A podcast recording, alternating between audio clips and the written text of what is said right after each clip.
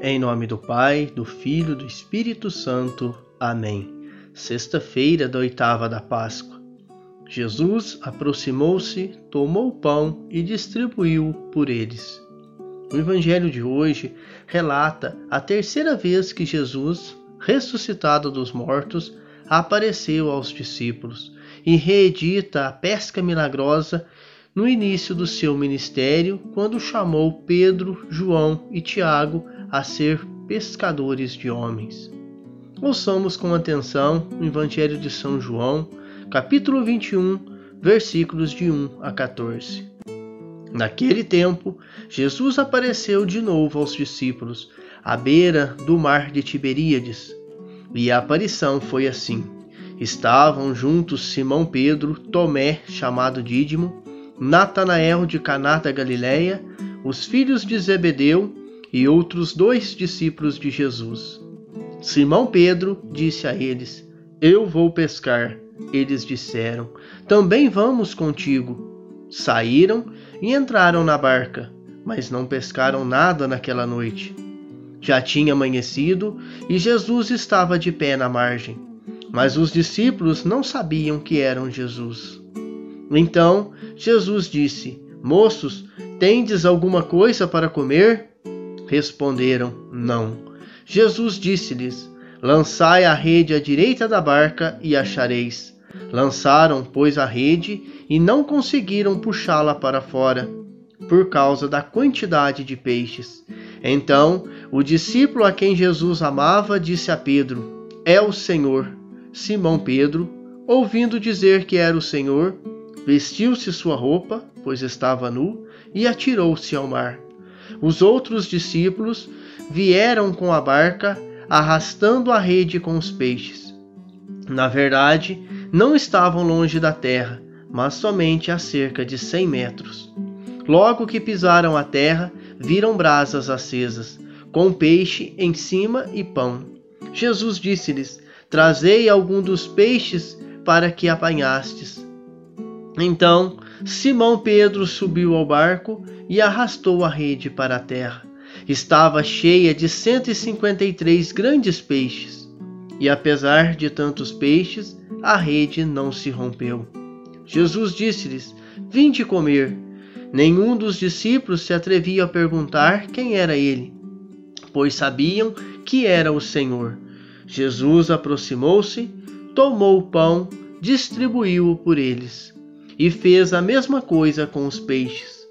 Esta foi a terceira vez que Jesus, ressuscitado dos mortos, apareceu aos discípulos. Palavra da salvação. Durante a oitava da Páscoa, as leituras do Evangelho são centralizadas nos relatos dos encontros com Cristo ressuscitado e nas experiências que os apóstolos tiveram com ele. Neste tempo litúrgico, a primeira leitura, que normalmente é tirada do Antigo Testamento, é trocada por uma leitura do Ato dos Apóstolos, que relata o início da igreja primitiva. O texto de hoje nos traz os desafios de Pedro e João ao curar um paralítico em nome de Jesus, e a conversão de aproximadamente 5 mil homens. Ainda nos apresenta a fala de Pedro quando interrogado pelos sumos sacerdotes e cheio do Espírito Santo, afirma que Jesus é a pedra que vós, os construtores, desprezastes e que se tornou a pedra angular.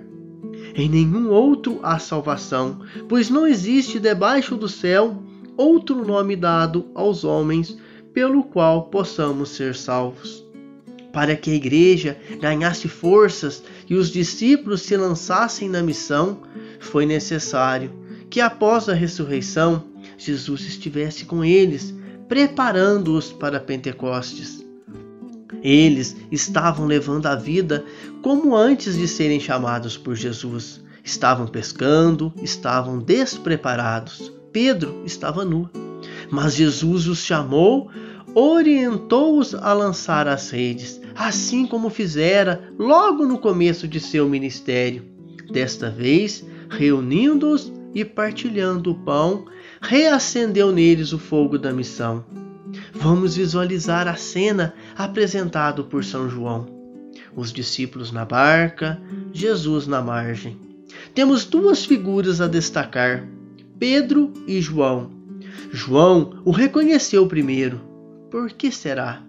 Pois era o discípulo que mais conhecia Jesus, como disse o evangelista, o discípulo a quem Jesus amava. Quando somos próximos de alguém, o reconhecemos através de qualquer sutileza, o caminhar, o cheiro, a voz. Queremos reconhecer Jesus? Temos que ser íntimo dele. A figura de Pedro, a pressa de encontrar com Jesus, mas não foi de qualquer jeito. Se vestiu e atirou no mar. Foi o primeiro a chegar ao Mestre.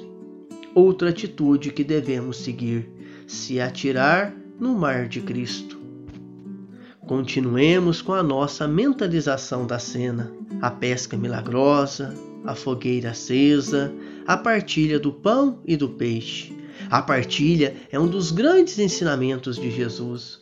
Onde tem partilha, Cristo está presente. Se queremos ser íntimos de Jesus, começamos por amar como Jesus amou, partilhar como Jesus partilhou.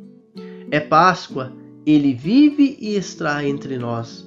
Estamos celebrando a cada dia desse tempo maior da igreja, como nos ensina o cardeal Dom Urani João Tempesta.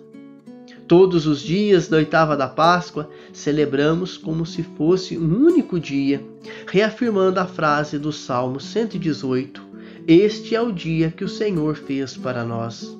O tempo pascal, portanto, é um tempo de grande alegria espiritual, onde devemos viver intensamente na presença de Cristo ressuscitado, que por meio de sua paixão, morte e ressurreição nos redimiu é tempo de assumirmos o nosso batismo e nos imbuirmos cada vez mais no Espírito Santo. É tempo de anunciar Cristo ressuscitado e dizer às pessoas que somente nele há salvação. A Igreja deseja que nesses dias vivamos o mesmo espírito do domingo da ressurreição, colhendo as mesmas graças Dessa forma, a Igreja estende a celebração da Páscoa por oito dias, para que possamos colher melhor em nós os frutos da redenção, nos dada por Cristo no mistério pascal. É um convite a mergulharmos no mistério pascal de Cristo e fazer da nossa vida uma contínua Páscoa, um tempo de renovar nossas esperanças no Senhor. E ainda mais agora, diante da pandemia da Covid-19, Precisamos, mais do que nunca, renovar nossas esperanças no Senhor e pedir que Ele faça nova todas as coisas. É um tempo para que, ressuscitados com Cristo, aprendamos a buscar as coisas que são do alto. Amém.